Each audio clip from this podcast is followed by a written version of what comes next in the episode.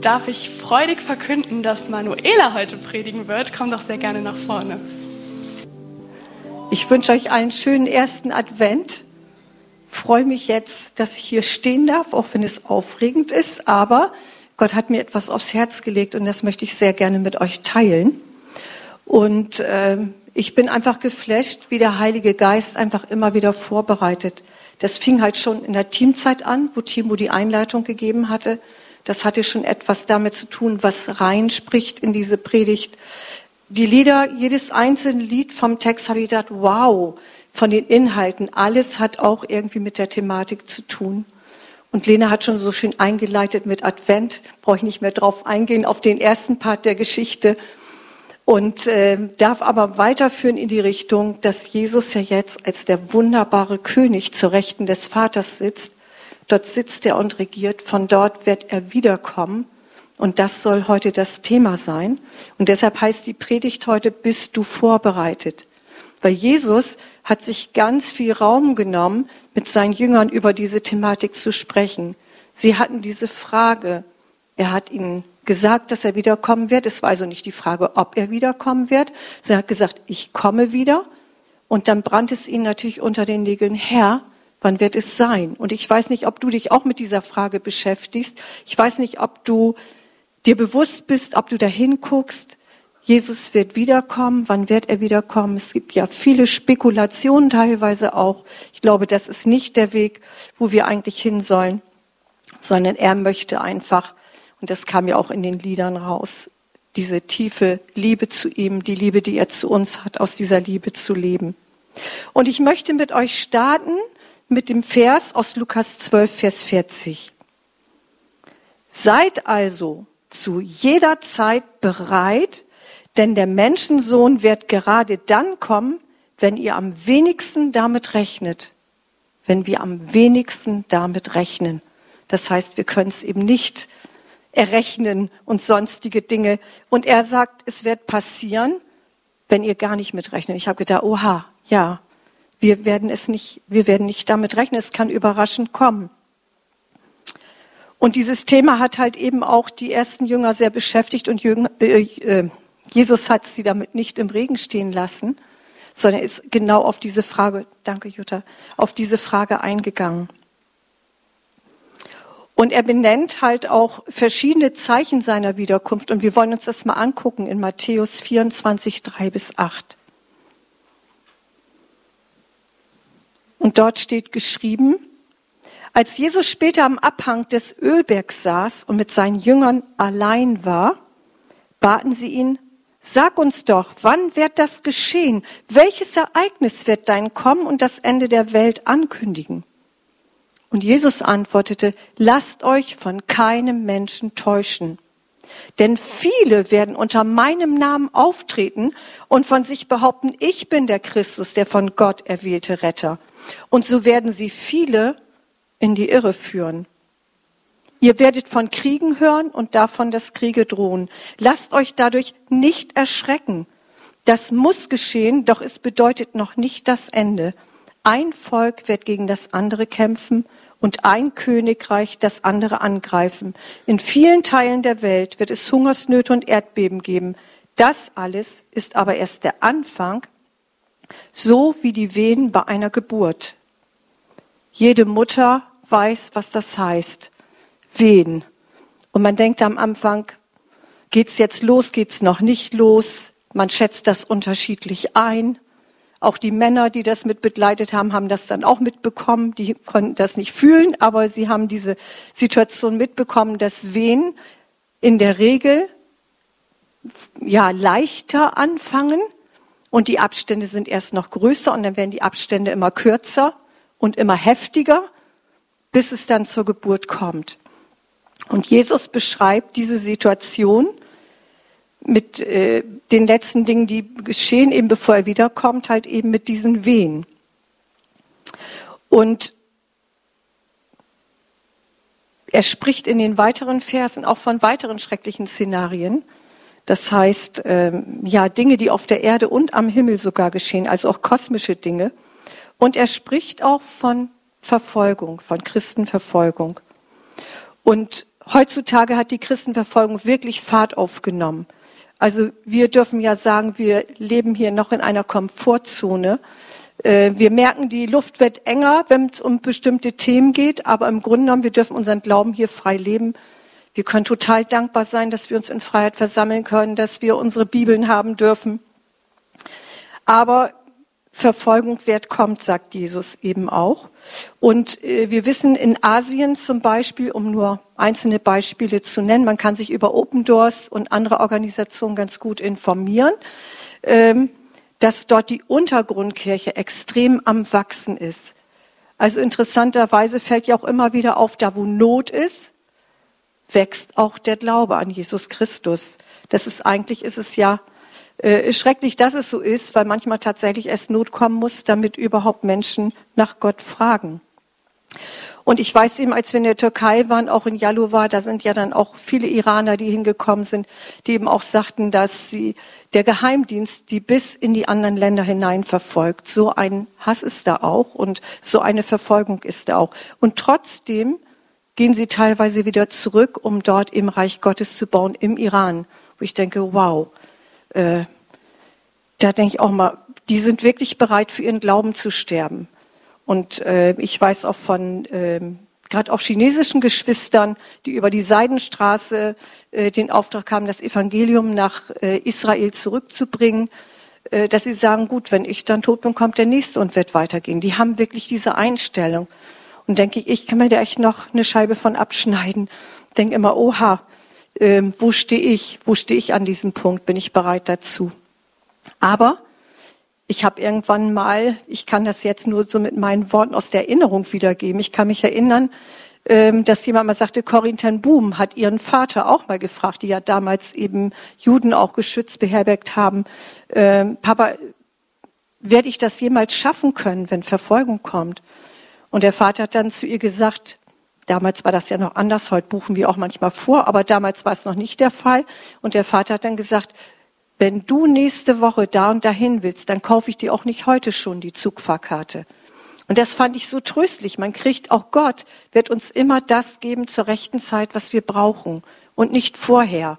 Und darauf vertraue ich. Ich hoffe, du auch, ähm, weil, wie gesagt, das ist unsere Hoffnung, dass Jesus uns eben zu jeder Zeit auch all das gibt, auch bei der ganzen Thematik, die wir hier jetzt haben. Dann spricht Jesus auch davon, dass sich viele von ihm abwenden werden und sogar einander verraten und hassen werden. Das fand ich besonders erschreckend, weil er spricht nämlich zu den Jüngern. oha. Nun, wenn wir uns jetzt mal, das ist nicht der Punkt, aber wenn wir allein einfach mal zurückdenken, was, für, äh, was wir lernen können, einfach durch das, was durch Corona passiert ist. Was hat das durch die Christenheit gehauen? Familien, Freundschaften, weltlich gesehen, aber auch innerhalb der Christenheit, wo ich denke, da habe ich nicht mit gerechnet, dass sowas jemals passieren kann, dass uns Dinge auseinanderbringen können, weil wir Dinge einfach unterschiedlich sehen. Und wir leben heute leider in dieser sogenannten Cancel Culture. Das heißt, es gibt noch wenig, wir kennen das von früher, wurde diskutiert, diskutiert, diskutiert. Und heute Entweder bist du meiner Meinung oder nicht meiner Meinung. Es ist dann nicht mehr so viel Akzeptanz oder Toleranz dann da. Ein weiterer wichtiger Punkt, auf den Jesus hinweist, ist, falsche Propheten werden in großer Zahl auftreten. An anderer Stelle heißt es, denn es wird eine Zeit kommen, in der die Menschen von der gesunden Lehre nichts mehr wissen wollen. Sie werden sich nach ihrem eigenen Geschmack Lehrer aussuchen, die ihnen nur noch nach dem Munde reden. An anderer Stelle steht, was ihnen in den Ohren kitzelt. Das ist schon sehr erschreckend. Und dieser, diese Verse habe ich jetzt nicht an der Folie mit dran, aber steht im 2. Timotheus 4, Vers 3, wenn ihr das mal nachlesen wollt. Sie wollen nur noch hören, was ihnen gefällt. Und ich glaube, es ist so wichtig für uns, dass wir wirklich hören, was sagt das Wort Gottes nicht will ich das hören, sondern was sagt das Wort Gottes mir? Da wirklich bereit zu sein und zu sagen, auch wenn es mir nicht schmeckt, auch wenn ich da vielleicht ein Problem mit habe, aber es hilft uns ja nichts. Gott meint es gut mit uns und sein Wort gibt uns wirklich Orientierung und das ist einfach so wichtig.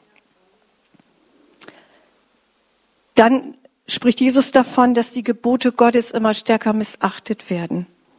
Und deshalb setzt sich das Böse auch durch. Den können wir uns gut vorstellen und wir merken ja, wie sehr selbst in unserem Land sich abgewandt wird von göttlichen Geboten, von seinem Wort.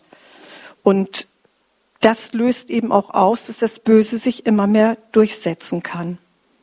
Anarchie wird ein Thema sein. Die Liebe wird bei den meisten erkalten, auch unter uns Christen. Bei der Vorbereitung auf diese Predigt ist mir das halt eben so bewusst geworden, dass Jesus nicht nur von der Welt spricht, sondern er spricht zu seinen Jüngern. Die waren mit ihm alleine. Die haben ihn gefragt, Jesus, was ist da Sache? Und das eine ist, was in der Welt geschieht und das andere ist, wo er sagt, passt auf. Und er sagt es, weil er uns liebt. Das müssen wir einfach verstehen. Ne? Ja, und das Krasse ist, dass anscheinend trotz dieser schlimmen Zustände, trotz Zusammenbrüchen von Systemen, trotz Chaos auf der Erde, was rund um den Globus gehen wird, trotz verstärkten Erdbebens, Ungerechtigkeit und was auch so geschieht, die Menschen machen weiter wie bisher. Ist euch das mal aufgefallen? Bin da jetzt erst drüber gestolpert. Ich habe immer gedacht, ja, okay, dann ist das Chaos da und dann denkt man auch alles durcheinander, da kann man ja auch nicht so weiterleben. Es steht da, sie werden so weitermachen wie bisher. Sie werden arbeiten, heiraten, pflanzen, bauen, alles wird weitergehen. Und Jesus sagt, er kommt, wenn sogar eine gewisse Normalität noch aufrechterhalten wird. In Matthäus 24, 37 bis 42 können wir mal lesen. Da steht, wenn der Menschensohn kommt, wird es sein wie zur Zeit Noahs. Damals vor der großen Flut aßen, tranken und heirateten die Menschen, wie sie es immer taten. So ging es, bis Noah in die Arche stieg. Die Leute merkten nichts von dem Unheil, das ihnen bevorstand, bis die Flut sie alle mit sich riss. So wird es auch beim Kommen des Menschensohnes sein. Zwei Männer werden auf dem Feld arbeiten. Der eine wird angenommen, der andere bleibt zurück. Zwei Frauen werden Getreide mahlen. Die eine wird angenommen, die andere bleibt zurück. Deshalb Seid wachsam und haltet euch bereit, denn ihr wisst nicht, wann euer Herr kommen wird. Und zwei Verse weiter betont Jesus das nochmal. Und er sagt, seid in Vers 44, seid also zu jeder Zeit bereit, denn der Menschensohn wird gerade dann kommen, wenn, wir, wenn ihr am wenigsten damit rechnet. Das heißt, dadurch, dass er das zweimal hintereinander äh, da auch allein schon äh, das betont, bleibt wachsam. Und ich komme zu einer Zeit zurück, wenn ihr nicht mit mir rechnet, zeigt einfach, wie wichtig Jesus dieser Punkt ist, dass wir den nicht übergehen sollen. Und bei den ersten Christen war es ja so, dass sie in dieser Naherwartung lebten. Und wir wissen ja auch, dass auch in vergangenen Zeiten Christen sich auch immer wieder gedacht haben, jetzt ist es soweit. Ich weiß auch aus Erzählungen, dass sie auch bei Hitler gedacht haben, das wäre der Antichrist. Und sicherlich hat er ja den total antichristlichen Geist. Aber es war einfach noch nicht dieser Zeitpunkt. Und wichtig ist ja auch zu verstehen, dass das pure Gnade von Gott ist, dass Jesus noch nicht wiedergekommen ist, weil er nämlich alle Menschen liebt und möchte, dass viele, viele, viele noch zur Errettung kommen, dass die eben nicht verloren geht. Und was auch wichtig ist, er hat gesagt, keiner weiß den Tag und die Stunde. Es gibt ja viel drumherum.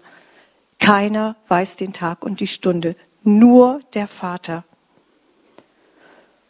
Und wir leben ja heute in einer Zeit, ähm, ja, wo vieles von den vorhergesagten Dingen, wir heute wissen das, die inzwischen geschehen, geschehen sind. Das konnte man auch 1933 noch nicht wissen.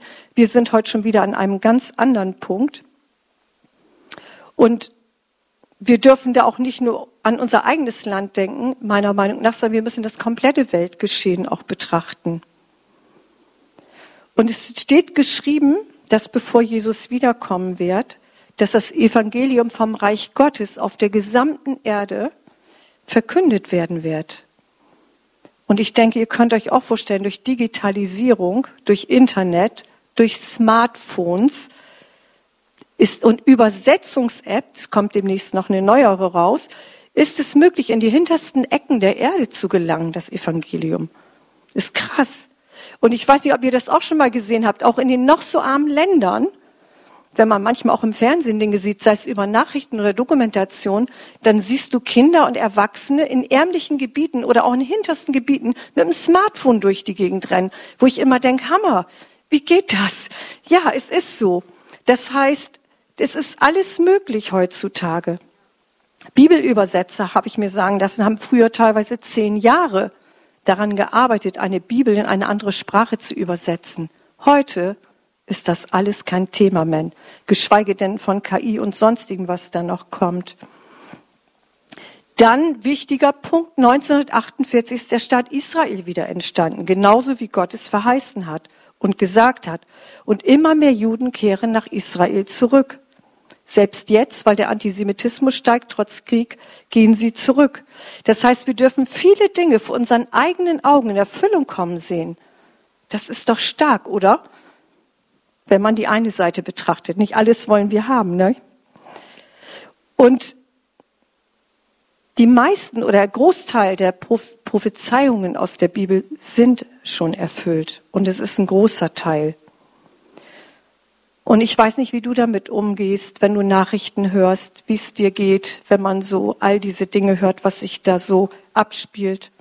Oder Florian, du kriegst viel mit, ne? wie Menschen sich so entwickeln, von der, wo man dann äh, einfach sieht, wie viele einfach auch drauf sind heutzutage, wie auch umgegangen wird, äh, wenig Respekt da ist, auch was weiß ich, Polizei, Rettungskräften. Wir haben all diese Dinge schon mitgekriegt. Das ist schon wirklich heftig. Aber ich bin froh, dass ich mit Jesus gehen darf. Und ich hoffe, dir geht's genauso, dass ich einfach weiß, er ist meine Hoffnung und Gott hat alles unter Kontrolle. Es läuft nicht einfach nur so und nicht der Feind kann sich da einfach nur so ausbreiten. Ja, dann ist ja die Frage, aber warum schildert uns Jesus diese ganzen Szenarien? Die könnten uns ja einfach nur Angst machen. Warum macht er das? Weil er nicht möchte, dass wir unwissend sind. Statt zu erschrecken, sollen wir wissen, dass all diese Dinge geschehen müssen, wann und wie auch immer. Und es soll uns keine Angst machen, sondern im Gegenteil, es soll uns trösten und Hoffnung machen. Denn es bedeutet, dass seine Rückkehr naht und er all dem Bösen eines Tages wirklich ein Ende bereiten wird. Er will uns warnen vor Verführung und vor Abfall vom Glauben. Er will uns auch warnen vor geistlicher Schläfrigkeit und Lauheit. Und Jesus betont sehr deutlich, dass er unerwartet kommt und dass deshalb Wachsamkeit und Vorbereitung wirklich auch nötig ist. Weil du und ich, wir alle, Gott so wichtig sind. Und Jesus hat das, hat gleich mehrere Gleichnisse aufgeführt. Ihr könnt das alles nachlesen. Matthäus 24, 25, in den anderen Evangelien auch. Aber genau da geht er sehr explizit drauf ein. Und er nimmt sich sehr viel Zeit, sich damit auseinanderzusetzen und den Jüngern das einfach auch nahe zu bringen. Und in einem Gleichnis wird auch ganz besonders deutlich die Gefahr des Einschlafens Ihr kennt sicherlich das Gleichnis von den fünf törichten und fünf klugen Jungfrauen. Und äh, anscheinend, das ist mir anfangs gar nicht aufgefallen, der Fokus ist noch nicht mal auf das Einschlafen, wobei deutlich wird, alle sind eingeschlafen. Aber der Fokus liegt tatsächlich darauf, dass nicht genügend Öl, nicht ausreichend Öl in den Lampen ist. Aufgrund der Zeit kann ich da jetzt nicht drauf eingehen, was das alles bedeutet. Aber lest euch das gerne doch nochmal durch. Und ähm, die Törichten wollten dann von den Klugen Öl abhaben, als dann endlich hieß, der Bräutigam kommt. Und die Klugen sagten, tut uns leid, geht nicht. Dann reicht das nicht mehr für uns alle. Und wie gesagt, das geht an die Jünger und Jüngerinnen. Ja, was bedeutet das für uns denn? Was können wir denn tun, was das betrifft? Ich gebe euch da meine Gedanken mal weiter, die ich dabei empfunden habe. Erstens, erwarte ihn überhaupt erstmal zurück. Bist du dir bewusst, dass er zurückkommt? Erwartest, erwarte ihn zurück. Lebe in dieser Liebesbeziehung. Wir haben das in den Liedern gesungen vorhin. Diese Sehnsucht, Herr, ich will mehr von dir. Leb in dieser Liebesbeziehung. Er sehnt sich nach Gemeinschaft mit dir und mir. Er sehnt sich. Werde voll Heiligen Geistes. Wir brauchen ihn. Ernähre dich reichlich mit dem Wort Gottes, Das stärkt nämlich deinen Geist und es gibt dir Orientierung. Hab Gemeinschaft mit anderen Glaubensgeschwistern, was wir hier ja auch tun. Sei fest eingebunden in eine Ortsgemeinde, weil sie ist nämlich dein Schutzraum. Und lass dir vom Heiligen Geist zeigen, Prioritäten in deinem Leben zu setzen. Im Sinne Gottes, weil er hat die besseren Pläne. Er weiß, was gut für uns ist. Und hab den Mut, muss ich mir selber ja auch immer wieder sagen, ich habe nämlich heute Morgen schon selber gepredigt, hab den Mut, dir vom Heiligen Geist deinen geistlichen Ist-Zustand zeigen zu lassen. Weil wir dürfen ja wissen, bei Gott ist jederzeit Umkehr möglich. Jederzeit ist es möglich. Er steht mit offenen Armen da. Aber er will nicht, dass wir es verdrängen, dass wir weggucken, uns ablenken. Und ich muss sagen, ich bin wirklich zutiefst davon überzeugt, wenn wir in dieser, wenn wir die Nähe Gottes suchen, wenn wir in dieser Liebesbeziehung mit ihm leben, dann wächst die Sehnsucht nach mehr in ihm, in uns. Wir wollen zur ersten Liebe zurückkehren. Wir wollen, wenn man verliebt ist, dann will man doch mit dem anderen Zeit verbringen. Wäre doch komisch, ne? Wenn dann dein Ehepartner sagt, ich liebe dich so, aber sorry, Schatz, tut mir so leid. Heute habe ich keine Zeit, morgen auch nicht, übermorgen auch nicht, vielleicht am Sonntag. Ich weiß nicht, wie du dich fühlen würdest. Wir wollen doch eigentlich diese Zeit mit ihm verbringen, aber sie ist umkämpft, das wissen wir alle da gibt es jemanden, der keinen Bock hat, dass wir diese Zeit mit Gott verbringen. Aber er will uns ziehen, er will uns ziehen. Dann wird Gott tatsächlich das Zentrum. Dann werden seine Anliegen unsere Prioritäten, seine Dinge, weil wir gucken nämlich mit seinen Augen, denn wir können das ja nicht selber machen. Wir können uns nur ausstrecken nach ihm. Aber seine Liebe, die will einfach in uns rein und die will sich Weg bahnen. Dann werden wir voll Heiligen Geistes, dann ist der Hunger da nach seinem Wort. Dann wollen wir Gemeinschaft zusammen haben, dann wollen wir beten, dann wollen wir vorwärts gehen, Reich Gottes bauen und äh, die Gaben einzubringen. Es ist einfach genial. Nur wir sind teilweise so gesättigt durch das Drumherum. Und wir können uns halt gegenseitig stärken und unterstützen. Das ist der große Vorteil auch an Gemeinde. Jesus hat sich das ja so gedacht, dass wir uns ergänzen dass da sind Reichtümer in jedem von uns allen, von euch sind Schätze, unheimliche Schätze verborgen, nicht unheimliche, wunderbare Schätze sind verborgen. Und letztendlich ist es so, wir sollen aufeinander aufpassen, weil keiner soll vom Weg abkommen und wir können uns auch wachrütteln, müssen halt bereit sein, dass uns jemand was sagen darf, dass wir, dass das nicht böse meint. Ähm, denn in der unsichtbaren Welt findet einfach ein Kampf statt und wir sollen geistlich wach sein. Ja, zum Abschluss habe ich noch einen Vers aus Lukas 21, Vers 27 und 28. Das ist eigentlich das, wo ich am liebsten mit euch drüber gesprochen hätte, weil es liegt mir so auf dem Herzen, diesen König zu offenbaren, diese Herrlichkeit, diese Majestät, die Jesus ist. Aber es hat mich nicht in Ruhe gelassen, dass ich über dieses Thema sprechen sollte. Aber zum Abschluss ähm, möchte ich das einfach nochmal vorlesen, wie es ist, wenn er wiederkommt. Und dann werden alle sehen, wie der Menschen so mit großer Macht und Herrlichkeit auf den Wolken kommt. Deshalb, wenn sich dies zu erfüllen beginnt, dann seid zuversichtlich, nicht hab Angst, seid zuversichtlich mit festem Blick und erhobenen Haupt, denn eure Rettung steht kurz bevor. Wir dürfen wirklich voller Hoffnung sein. Auch wenn die Zeiten schwieriger werden, wir dürfen darauf vertrauen, dass Jesus uns helfen wird. Er hat den Heiligen Geist gesandt, er hat sein Wort gegeben, wir haben uns miteinander. Aber es ist halt wichtig, nah an seinem Herzen zu sein. Denn er liebt uns mit einer Liebe, die kein Mensch uns geben kann. Keiner. Er hat Sehnsucht nach dir. Er hat Sehnsucht. Und er möchte, dass du geistlich wach bist. Er möchte, dass du es genießt, in seiner Nähe zu sein. Er möchte, dass du sein Wort isst, dass du dich näherst. Er möchte, dass du in deine Berufung reinkommst. Er sehnt sich nach dir. Und ich möchte so gerne mit euch über YouTube jetzt noch ein Lied hören. Wenn ihr mögt, schließt einfach eure Augen. Ich finde, dass in diesem Lied ist einfach alles Mögliche drin enthalten, was ich euch so gerne sagen würde noch und ihm sagen würde. Ähm, ja, gerne das Lied, Stefan.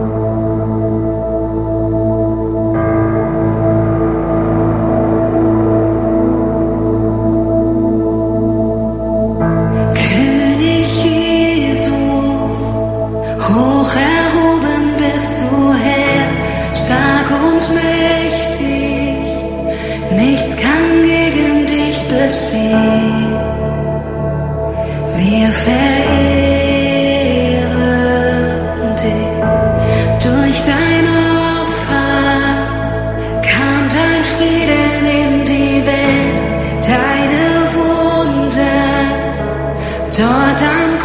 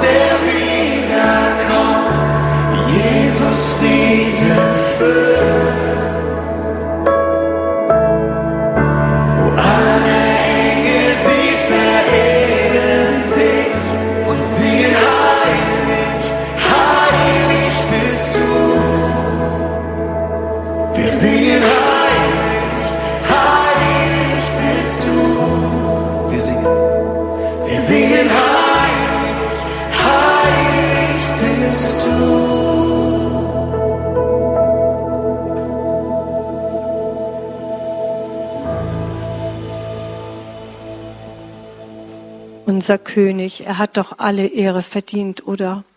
Er hat es verdient, dass er unser Zentrum ist, dass er alles ausfüllt in uns, denn er hat alles gegeben. Ich finde das so phänomenal. Er hat die Herrlichkeit des Vaters verlassen. Unglaublich, oder?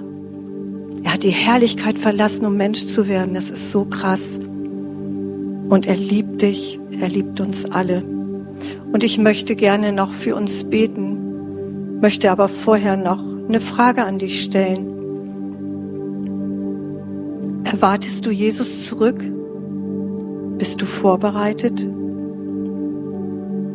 Bist du dir bewusst, dass er mit offenen Armen dasteht und sich danach sehnt, Gemeinschaft mit dir zu haben? Nimmst du seine Warnungen ernst oder verdrängst du sie? Aber vielleicht kennst du Jesus auch noch nicht und du möchtest ihn gerne kennenlernen oder sein Leben in seine Hände legen, dann darfst du gerne hinterher zu mir kommen oder zu einer anderen Person deines Vertrauens oder auch gern zur Gebetsstation. Aber vielleicht mögt ihr aufstehen und ich bete einfach für uns alle nochmal. Ja, Jesus, du bist dieser König der Könige, du bist dieser Herr aller Herren. Und es steht geschrieben, dass eines Tages sich alle Nationen vor dir beugen werden, alles und alle im Himmel und auf der Erde und unter der Erde, was auf dem Meer und darin ist, heißt, sie müssen die Stimme deines Befehls hören und sich vor dir beugen. Alles, alle werden sie dich, das Lamm Gottes, mit Danksagung anbeten. Und ich danke dir, dass wir dir gehören, dass wir dein sind. Herr, dass du auf jeden Einzelnen achtest. Aber du hast uns aufmerksam gemacht durch dein Wort, dass wir wach sein sollen. Herr, bitte leg diese Sehnsucht nach mehr von dir in jedes unserer Herzen hinein, Herr.